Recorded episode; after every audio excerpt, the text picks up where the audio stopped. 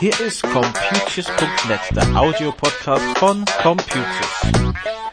Folge 24. Heute geht es weiter mit unserem Thema Werbeanrufe, eine Übernahme der Provider Strado, eine nicht so tolle Erfahrung mit Amazon, dafür aber eine gute.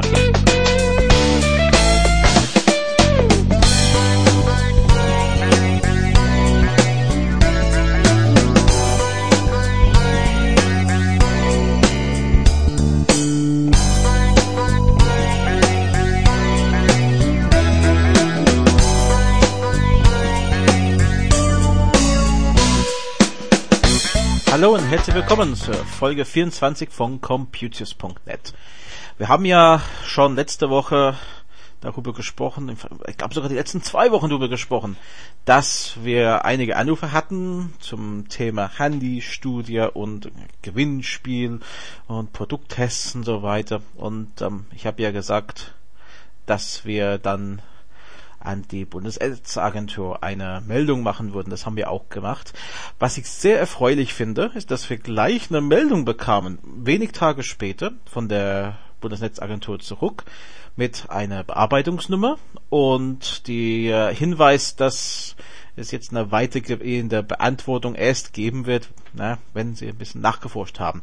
Ich finde es gut, weil es zeigt, dass unsere Meldung ernst genommen wird und ich nehme an, bearbeitet wird. Und auch wenn es jetzt ein bisschen länger dauert, ich sehe schon den Nutzen daraus, dass wenn jeder das macht, der wirklich durch diesen Werbeanrufe da ähm, genervt ist, also ich sag mal fast belästigt wird, dann kommt natürlich bei der Bundesnetzagentur einiges zusammen und ich hoffe, Sie würden jetzt dann raussuchen, wer ist hier am aktivsten, wo müssen wir am dringendsten was unternehmen. Wir werden natürlich Sie auf den Laufenden halten, wie das weitergeht. Und wenn Sie auch Werbeanrufe bekommen haben, der Link zur Bundesnetzagentur Formular finden Sie auf den computius.de Blog. Da können Sie das herunterladen, ausführen, so wie wir gemacht haben. Und dann schauen wir weiter, was bei Ihnen auch rauskommt. Wir schauen, wer zuerst ein Ergebnis bekommt.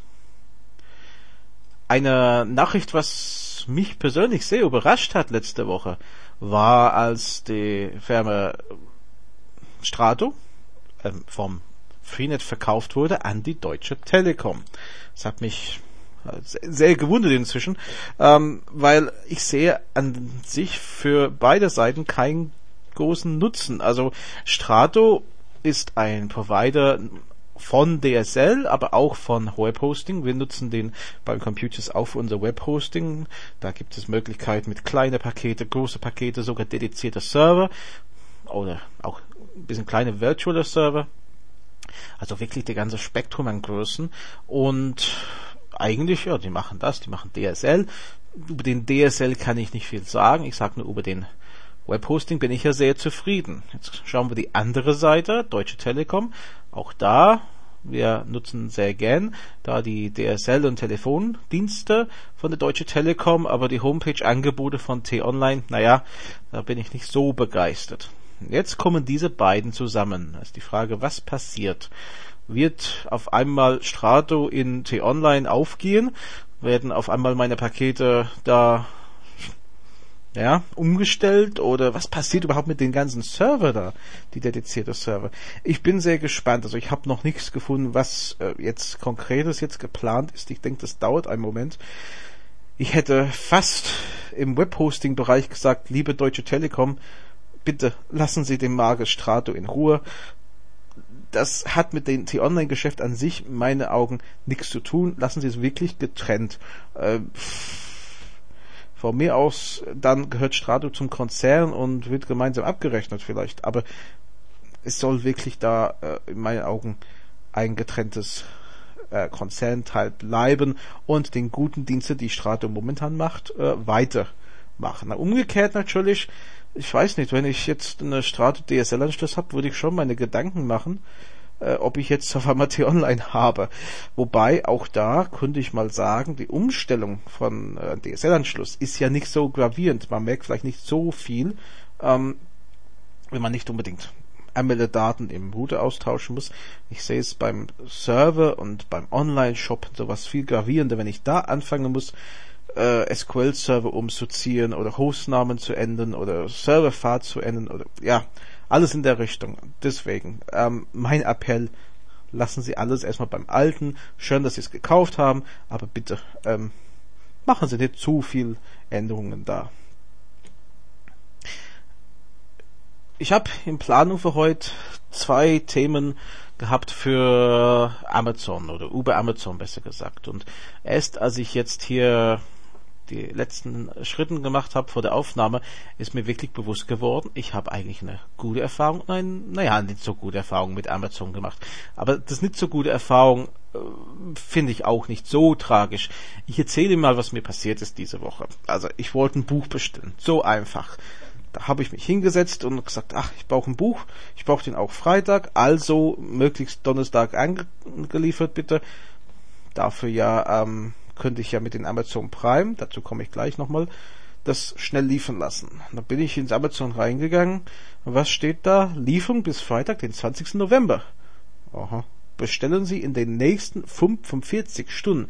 Jetzt muss man so verstehen, normalerweise steht da, egal ob Sie Prime-Mitglieder sind oder nicht, die Minuten und Stunden, in denen Sie bestellen müssen, damit diese Bestellung am gleichen Tag rausgeht. Vorausgesetzt, Sie haben ja den Premium-Versand. Aber selbst beim Standard-Versand ist das ein Hinweis, inwieweit das jetzt noch bearbeitet wird am gleichen Tag, finde ich wenigstens.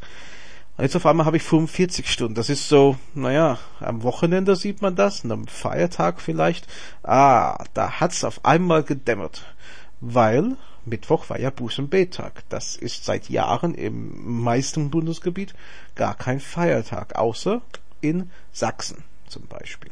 Also Sachsen ist ja der einzige Bundesland, der einheitlich diesen Feiertag noch hat. Für alle. Und dann habe ich gedacht, naja, Amazon, Amazon ist doch nicht in Sachsen, oder?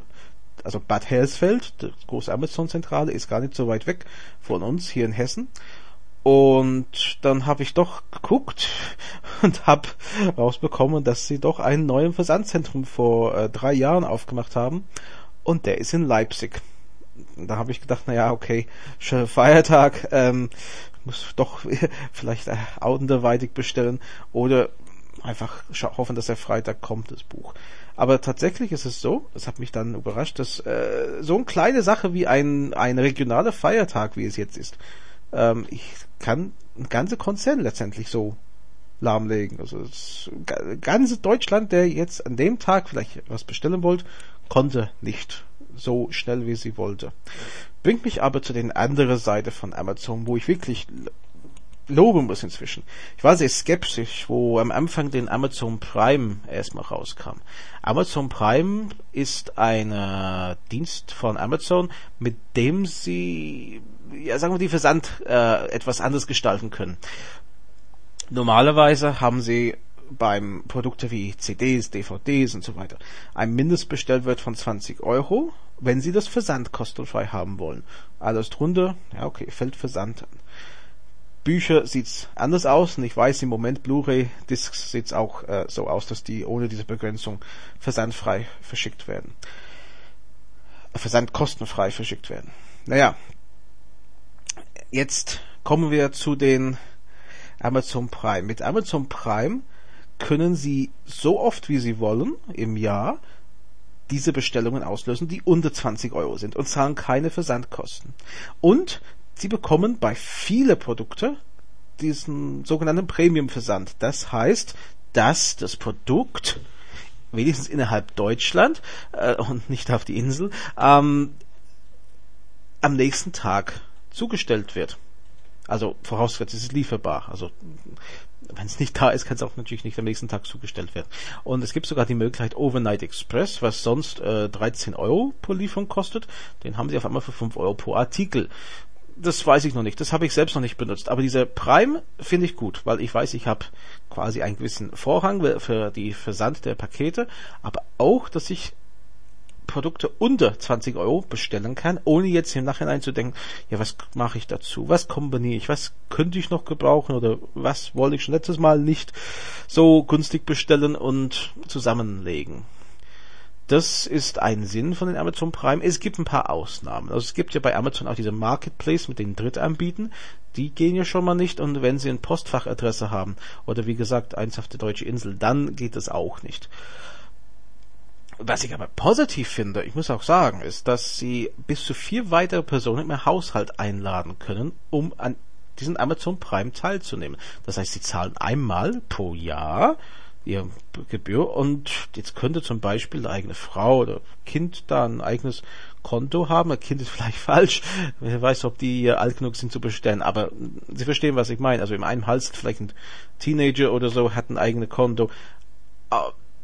Die können über das Hauptkonto quasi gesteuert auch in Amazon Prime teilnehmen. Das heißt, sie können das durchaus ausweiten und auf äh, mehrere Personen, vorausgesetzt, die wohnen zusammen im Haushalt. Ich finde es gut.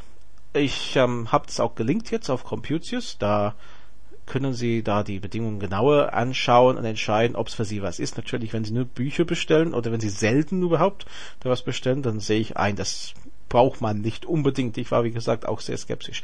Aber wenn Sie wirklich bei Amazon Sachen bestellen und öfter und nicht immer nur die Bücher, dann kann das eine sehr sinnvolle Investition sein. Und es ist ja nur 29 Euro im Jahr. Wenn man denkt, wie oft man vielleicht Porto zahlt, vor allem Premium-Versand-Porto, bei eher 6 Euro pro Lieferung, dann kann sich das sehr schnell rentieren. Was sich natürlich auch rentiert, ist unser Podcast zu hören. Und wir sind dann nächste Woche für Sie da mit unserer 25. Folge. Das hoffe ich wird eine besondere Erlebnis sein. Also, bis nächste Woche. Tschüss.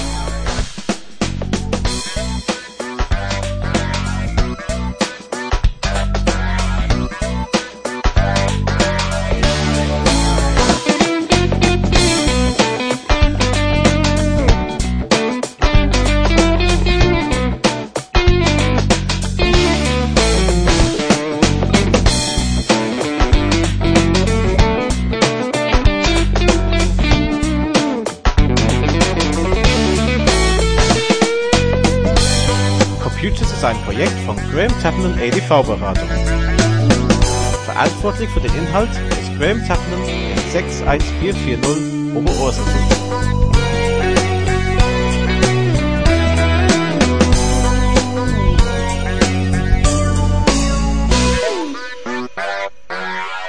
Die Musik ist von Frank Herrlinger.